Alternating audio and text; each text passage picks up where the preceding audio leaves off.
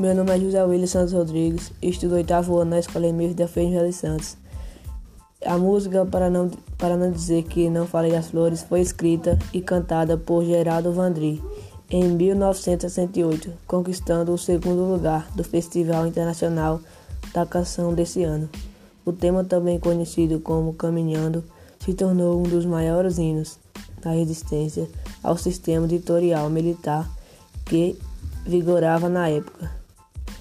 A composição foi censurada pelo regime de Vandri, foi perseguido pelo, por, pela polícia militar, tendo que fugir do país e optar pelo auxílio para evitar represálias.